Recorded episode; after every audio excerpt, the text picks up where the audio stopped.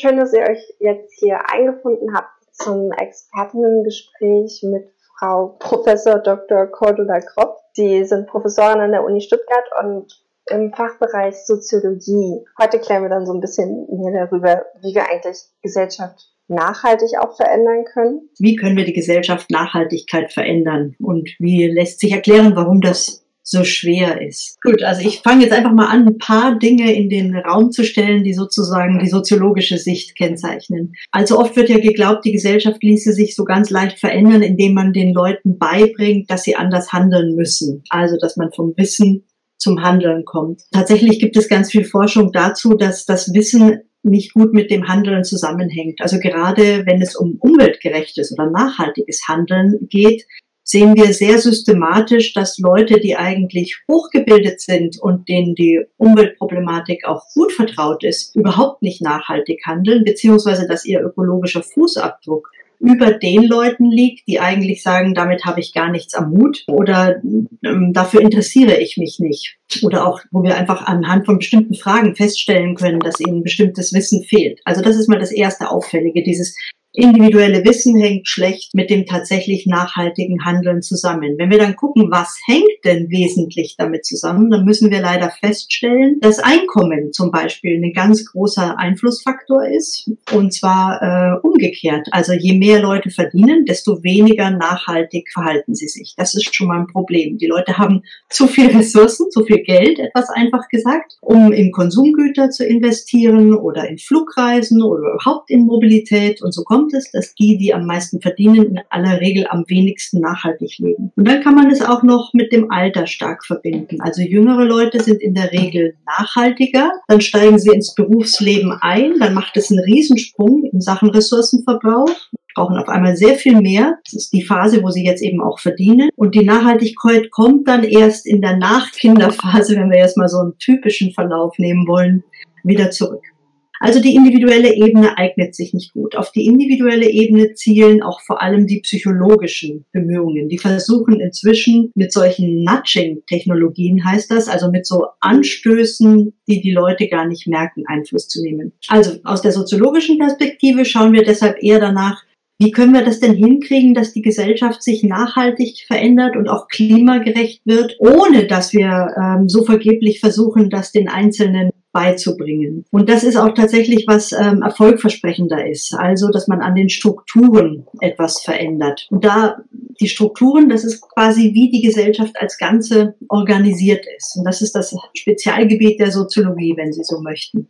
Und diese Strukturen, da sind vor allem die besonders interessant, die wir als Infrastrukturen bezeichnen. Also wenn Sie beispielsweise an die Energieversorgung denken oder an das Mobilitätssystem.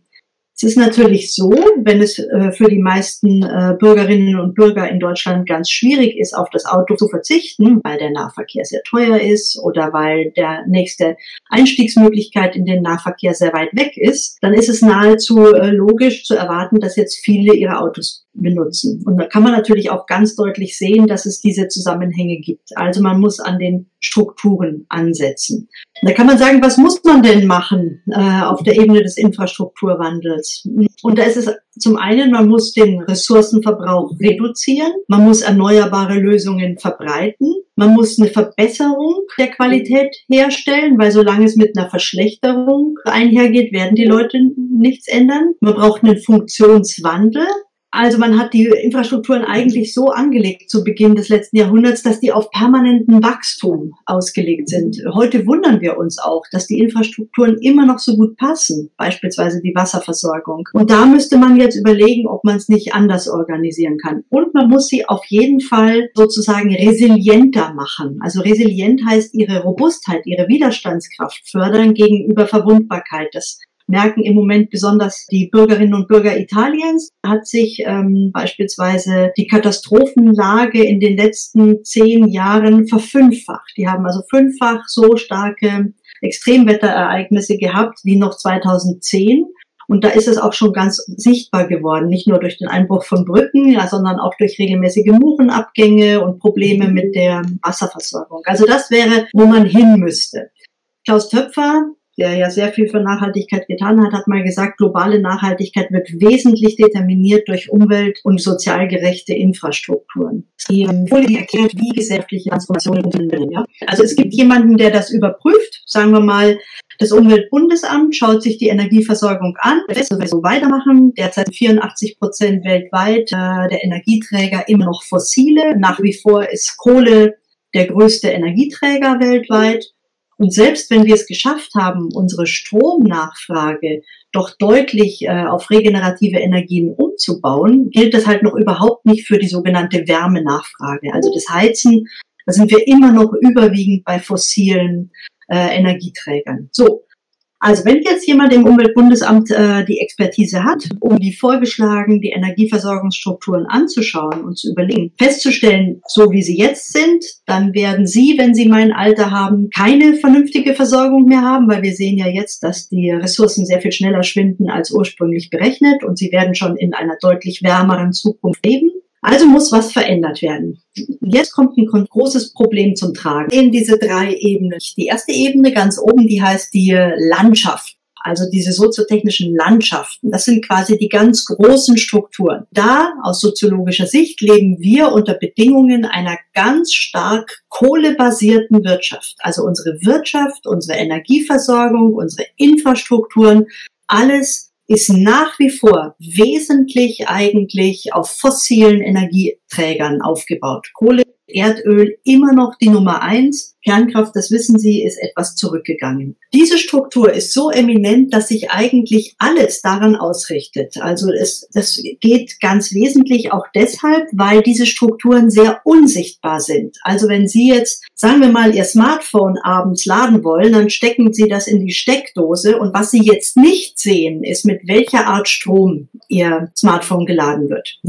Wenn Sie ganz bewusst über Greenpeace Strom beziehen oder bewusst einen Solarladegerät nutzen, kommen Sie aus dieser Infrastrukturvorgabe raus. In der Regel tun das aber nur ganz wenige Leute. Die meisten Leute stecken ein und sehen nicht, dass in dem Moment zum Laden ihres Endgerätes eigentlich eine Struktur genutzt wird, die nicht nachhaltig ist. Und die wird dadurch nicht nur genutzt, sondern die wird in ihrem Funktionieren auch bestätigt, weil in dem Moment bezahlen sie ja auch dafür, ihr Gerät genau so laden zu können. Und diese Unsichtbarkeit ist ein ganz wesentlicher Teil dessen, warum das auch permanent weitergeht. Weil wenn Sie jedes Mal sehen würden, was Sie jetzt ein bisschen überspitzt gesagt damit anrichten, dann würden Sie sagen, ach nee, dann nehme ich doch ein kleines Solargerät und lade es damit. Aber es ist eben aus dem Blick.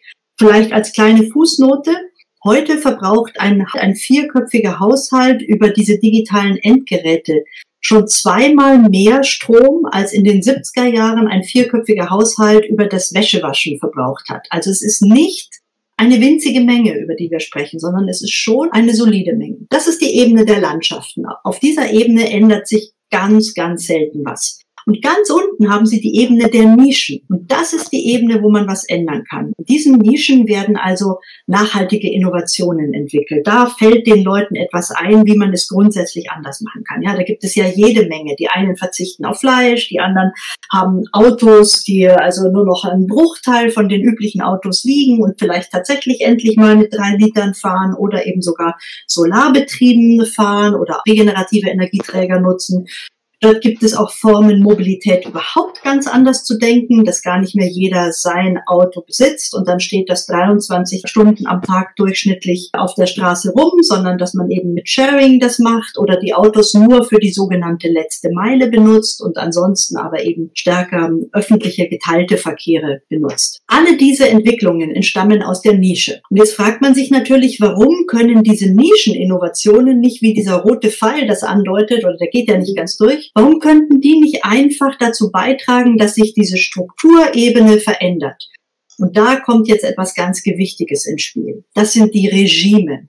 Der Regimebegriff hat eine ganz lange Tradition in den Gesellschaftstheorien. Ähm, das ist äh, durchaus auch ein kritischer Begriff. Der wird genau genommen schon seit 100 Jahren benutzt, um bestehende Arrangements, also so soziotechnische Arrangements, das sind immer Regierungsformen, die mit Wirtschaftsformen und Technologieformen verknüpft sind, zu kritisieren und zu sagen, inwiefern die auf Kosten bestimmter Bevölkerungsgruppen oder eben in diesem Fall auch zum Schaden des Klimas oder auf Kosten des globalen Umweltwandels geht. Und diese Regime, die sind sehr, sehr stark verankert. Ich habe da mal darunter geschrieben, auf der rechten Seite des Bildes, was alles zu diesen soziotechnischen Regimen gehört. Da sind natürlich die Produktionsstrukturen und Industrien. Die gesamte Industrie lebt davon, dass Energie sehr, sehr günstig ist in Deutschland. Also sie ist schon deutlich günstiger im Vergleich mit anderen europäischen Ländern, aber sie ist besonders günstig, wenn wir es mit außereuropäischen Ländern vergleichen. Und obwohl man versucht hat, über wirtschaftliche Mechanismen, also den sogenannten Emissionshandel, den Preis nach oben zu treiben, hat die Regierung so viel Zertifikat gekauft und den Betrieben zur Verfügung gestellt, um die eigene Wirtschaft zu schützen. Das war der Hintergrund, dass das nicht wirklich gut funktioniert hat. Also man müsste diesen Markt deutlich knapper gestalten, um einen Effekt äh, damit zu generieren. Das heißt, wenn ich jetzt ein Industriebetrieb bin und ich produziere irgendetwas, ganz egal was, vom Smartphone bis zum Schweinskotelett, dann ist Energie für mich so billig, dass ich nicht darauf achte, dass ich da wenig Energie verbrauche, sondern das ist eigentlich der, der günstigste Teil. Eher versuche ich, die teuren Beschäftigten zu reduzieren und sage, hm, das kann ich eigentlich machen, machen, dass ich da weniger Leute bezahlen muss. Und dann ersetze ich unter Umständen die Menschen durch Maschinen und dann verbrauche ich natürlich noch mehr Energie und auch sehr viel mehr Material. So, das sind die Produktionsstrukturen. Dann haben wir die verbreiteten Technologien. Ja, in den meisten Häusern äh, sind die Technologien so, dass sie eben die Heizung einfach andrehen und schon wird's warm. Oder dass gerade in den letzten 20 Jahren, die ich so ganz wesentlich miterlebt habe, alles und jedes beleuchtet wird. Also in den meisten Zimmern gibt es heute nicht mehr nur eine Lampe. Sie können sich ja mal bei Ihnen rumgucken, sondern sehr viel mehr. Also die Technologien, die sich durchgesetzt haben, sind nicht unbedingt die mit dem kleinen Fußabdruck. Und dann haben wir da die Märkte und die Nutzerpraktiken. Und ich vermute mal, dass Sie schon relativ bewusste Nutzer und Nutzerinnen sind. Aber für die meisten ist es eigentlich so, dass über den ökologischen Fußabdruck des Konsums auf den Märkten ganz wenig nachgedacht wird. Also ein Beispiel, was mich sehr erschrocken hat. Vor vier Jahren, 2016, hat eine Kollegin von mir, Kleinhöckel-Kötten heißt die, die arbeitet beim Umweltbundesamt, herausgefunden, dass in den letzten zehn Jahren, also zwischen 2006 äh, und 2016 in Deutschland, jeder Konsument und jede Konsumentin ihren Kleiderverbrauch noch einmal versechsfacht hat. Und ich kann Ihnen sagen, 2010 herrschte keinerlei Knappheit, sondern wir hatten schon eher das Problem, die Türen von den Kleiderschränken noch zuzubekommen. Und trotzdem haben wir es geschafft, die Nachfrage so nach oben zu drängen. Dazu trägt natürlich auch ein Markt bei. Also, weil wenn Sie heute irgendwas kaufen wollen, ist das vergleichsweise ungeheuer günstig. Es kostet nicht was es kosten müsste, wenn wir den Ressourcenverbrauch und auch die Arbeitskraft angemessen berechnen würden. Dann haben wir diese Erwartungen. Also wenn Sie heute wohin gehen, Sie sind ja sehr eingeschränkt und können leider wenig hingehen, aber dann überlegen Sie sich natürlich im Vorfeld, was sie anziehen wollen. Und die Erwartung ist, dass sie eher modisch angezogen sind. Wenn sie da jetzt in den Klamotten ihrer Eltern auftauchen, dann verlieren sie schon an sozialem Ansehen. Dann haben wir noch die politischen Rahmenbedingungen. Die Politik ist nach wie vor auf Wachstum orientiert. Also im Moment könnte man ja ganz zufrieden in den Himmel gucken und sagen, super, da sind vergleichsweise wenig Flugzeuge unterwegs. Aber Sie wissen ganz genau, dass parallel alle, die politisch Einfluss nehmen können, daran arbeiten, den Flugverkehr wieder zu erhöhen. Und dann haben wir noch Wissenschaft und technisches Wissen. Wenn wir jetzt angucken, wie die Universitäten aufgebaut sind, dann ist Wissen für nachhaltige Entwicklung absolut marginalisiert. Sie haben riesige Fakultäten, die daran, also nach wie vor ist der am meisten gewählte Studiengang der der Betriebswirtschaftslehre. Und in diesem Studienfach zielt alles darauf, dass Wirtschaften gut zu schmieren, damit es optimal funktioniert. Aber auch die technischen Studienfächer, auch wenn sie Umweltwissenschaften heißen beispielsweise, sind zu einem großen Teil daran äh, interessiert, Innovationen zu generieren, also die Wissenschaft und Fortschritt zu ermöglichen, Neues in die Welt zu bringen. Der Anteil damit ähm, tatsächlich, also in den Umweltwissenschaften ist das natürlich noch am ehesten der Fall, aber nur ein kleiner Teil der Lehrveranstaltungen an den Universitäten richtet sich darauf, Wissen zu generieren, wie wir den Fußabdruck verringern können.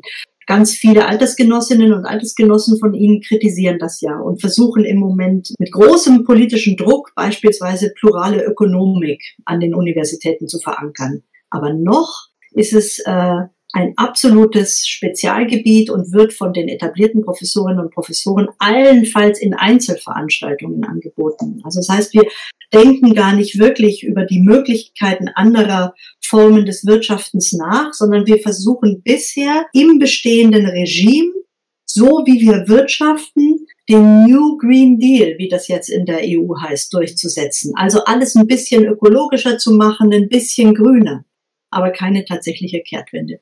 So, und in der Summe ergibt sich, dass diese Regime, die in dieser Abbildung wie so ein festes, sechseckiges Ding ist, relativ stabil sind, dass die eigentlich, da findet schon Innovation statt, immer nur, wir sagen, sehr inkrementell, also ganz kleinschrittige Innovation und ganz wenig Innovation, die wirklich riesige Menge des zu viel aus der Welt schafft und durch neue Formen ersetzt, die eben nachhaltig sind und zwar ersetzt, also wirklich das Alte, was nicht nachhaltig ist, wir nennen das eine Exnovation, aus der Welt zu schaffen und nicht einfach nur was Neues, Nachhaltiges dazu. Verstehen Sie, wenn der Viertwagen ein Elektroauto ist, wo wir nicht mehr so richtig gut wissen, ob Elektroautos wirklich ausreichen, der Umstieg auf Elektroautos, um äh, das Nachhaltigkeitsproblem zu lösen, aber wenn es sowieso nur additiv, also eine zusätzliche Option ist, dann bringt es eben wenig. Und das ist das Problem. Man müsste dieses Regime brechen.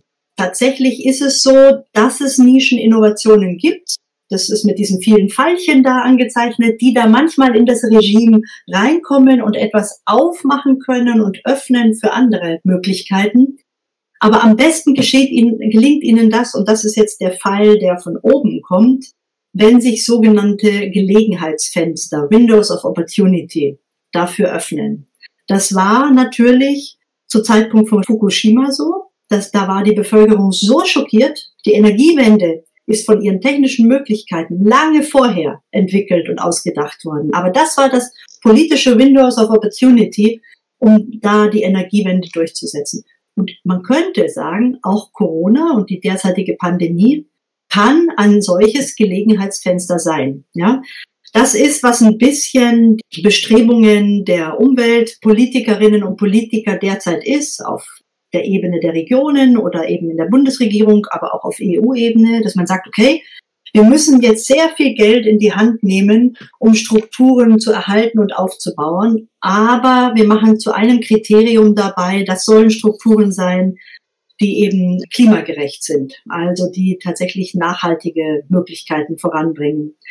Von Anfang an war ja sofort wieder äh, zur Debatte gestanden, ob man nicht wieder eine Art Abwrackprämie sich ausdenkt, also die Automobilindustrie dadurch fördert, dass man äh, unterstützt, dass neue Autos gekauft werden oder sie wissen, dass ein immenser Betrag, neun Milliarden eben in die Luftfahrtbranche gegangen ist und den haben die inzwischen aufgebraucht und wollen jetzt eigentlich die nächste Förderung haben. Und das ist natürlich politisch eine große Debatte. Einerseits, die meisten von Ihnen werden auch gerne mal fliegen. Es gibt auch da Arbeitsplätze. Andererseits wissen wir, dass man kaum etwas so wenig Nachhaltiges machen kann wie Fliegen. Und man müsste jetzt darüber nachdenken, was wären alternative Möglichkeiten. Also zum einen kann man technisch den Flugverkehr verändern. Zum anderen muss man wahrscheinlich auch äh, reduzieren. So, und da ist jetzt schon ein Windows of Opportunity. Und die große Frage wäre, gelingt es, das zu nutzen?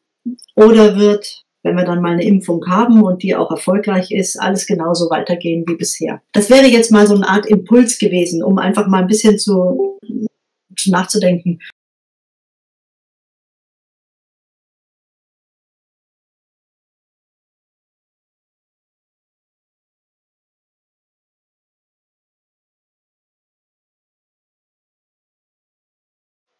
Also ich glaube, die äh, Politik ist natürlich schon der Ort, wo Veränderungen umgesetzt werden und dann auch in die Implementation kommen. Und wenn Sie mit den Politikerinnen und Politikern sprechen, Sie sagen ja, Sie hatten Annalena Baerbock gerade da, dann wissen Sie ja ganz gut, wie das aussieht. Sobald die mal versuchen, stärker wirksame Maßnahmen durchzusetzen, bekommen sie einen immensen Gegenwind. Und wenn sie natürlich nicht gewählt werden, die Politik ist einfach von der Wahl abhängig, können sie nichts durchsetzen.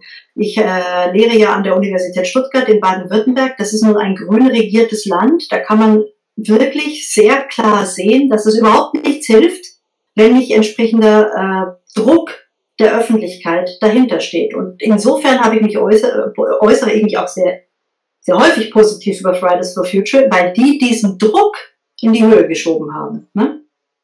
Weil alles, also ich, ich, ich fände es auch schön, wenn der Emissionshandel funktionieren würde. Aber als ich studiert habe, wurde der eingeführt. Und seither hat sich überhaupt nichts verändert.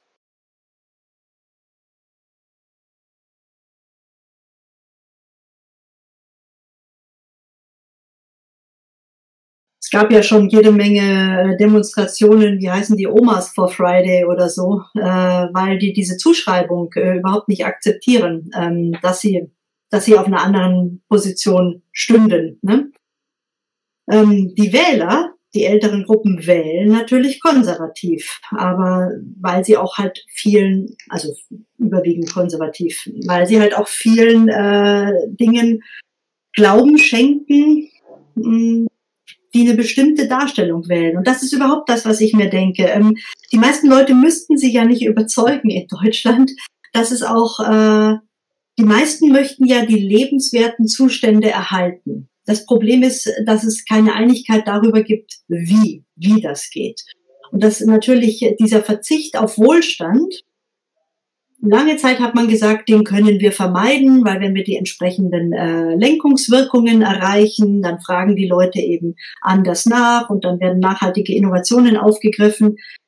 Äh, je stärker die Weltbevölkerung wächst, desto klarer wird, äh, ganz ohne Verzicht wird es wahrscheinlich nicht möglich sein. Also wie bekommt man es politisch hin. Man müsste die Deutungshoheit äh, verändern, aber es ist wahnsinnig schwierig, da einzugreifen. Ähm, wir alle sind täglich ähm, zigfach jeder Form von Werbung versteckt und nicht versteckt ausgesetzt. Man müsste sich permanent dagegen wehren.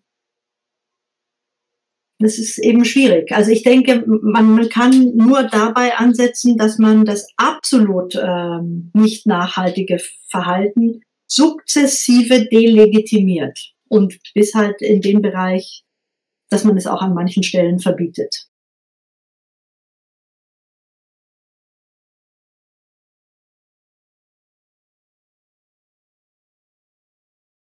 Ökodiktatur klingt immer so dramatisch. Dass wir gegenwärtig eine Fortschrittsdiktatur haben, das äh, besorgt irgendwie niemanden oder eine Wachstumsdiktatur. Ne? Da werden alle mit reingenommen und niemand wird gefragt und sie baden es irgendwann aus. Ähm, aber Ökodiktatur, das klingt ganz äh, schrecklich.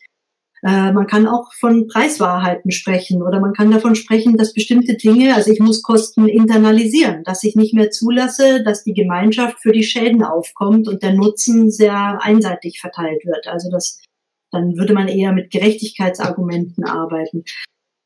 Aber ja, letzten Endes, ich bin Wissenschaftlerin, ne? ich bin ja nicht Politikerin. Letzten Endes muss ich sagen, tut es mir schon weh, dass es nach wie vor möglich ist, äh, sei es über Corona, sei es über Klimawandel, sei es über globalen Umweltwandel, dass die Wirtschaftsakteure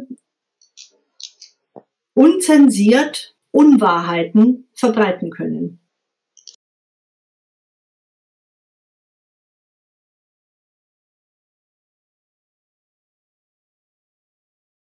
Ja, wir haben mal Forschung äh, dazu gemacht, an welchen Momenten sich im individuellen Leben etwas relativ stabil verändern lässt. Und es gibt solche Momente. Also zum Beispiel die Geburt von Kindern ist ein Moment, wo die meisten Leute ihre ähm, Ernährung nochmal überdenken mit Blick auf die Kleinen.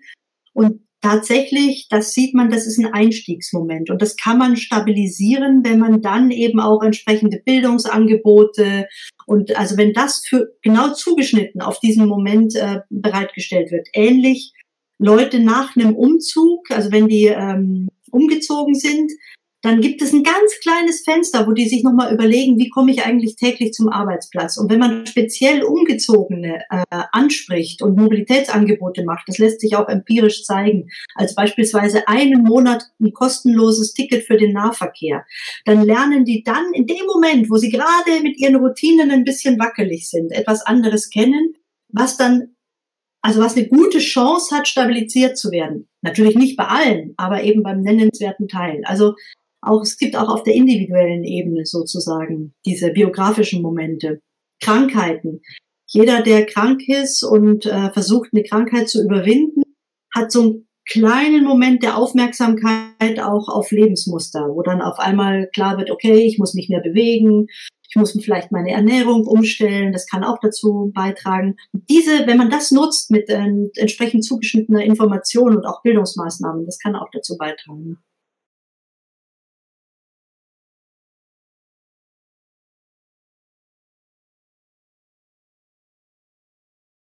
Da gibt es ganz viel Forschung dazu, habe ich auch einige Forschung gemacht. Bildung ist eine Möglichkeit, aber nur, wenn sie nicht als Bildung daherkommt. Das klingt ein bisschen abstrakt, aber das heißt, es muss sehr emotional geschehen und das muss eher in Form von, also früher haben wir mal gesagt Social Marketing, also in Form von Bildern, in Form von, ähm, dass es aufzeigt, äh, wie man anders handelt. Es hat mich total beeindruckt zu sehen, wie stark das beispielsweise in, den, in der Schule in Südtirol das Klimawissen verankert wird. Wir haben mal vergleichend Befragungen bei Kindern im Grundschulalter gemacht und dann mit denen Zukunftswerkstätten gemacht. Und dann ist in den Südtiroler Schulen, also Südtirol wollte eine ganze Weile mal Klimaland werden, hat tatsächlich sehr viel mehr Photovoltaik installiert als der Süden des Landes, obwohl dort viel mehr die Sonne scheint.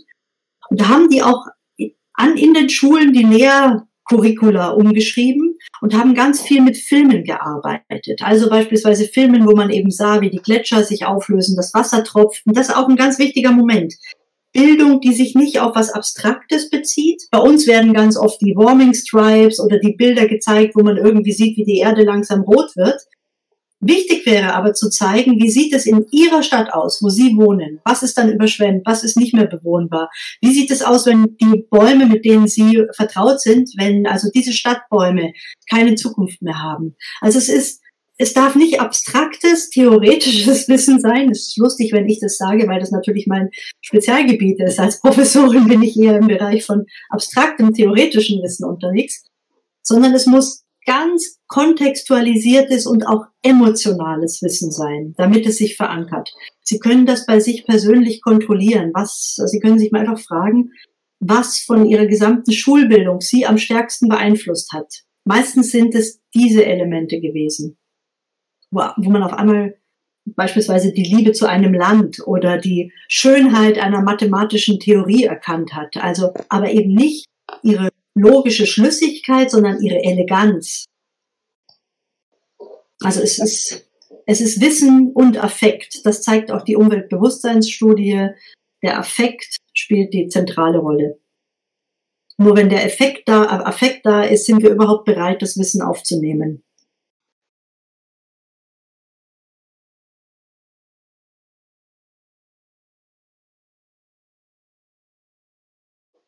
Ja, aber das ist, ähm, das ist ein harter Weg. Das ist das, was meine Kollegen ähm, als ähm, Wandel durch Katastrophe beschreiben. Also in dem Moment, wo ihre Überlebensmöglichkeiten beeinträchtigt werden durch Klimawandel, äh, drängt das Thema auf die Agenda. Das sehen Sie ganz deutlich, wenn Sie jetzt angucken, was für ein Ausmaß an Beschäftigung es mit Klimawandel äh, in den in manchen Küstenorten, beispielsweise in Kenia oder weiter unten in, aber auch in Bangladesch. Mir fällt jetzt gerade auch ein Land auch nicht ein, äh, wo ich jetzt gerade Studierende zu Gast hatte.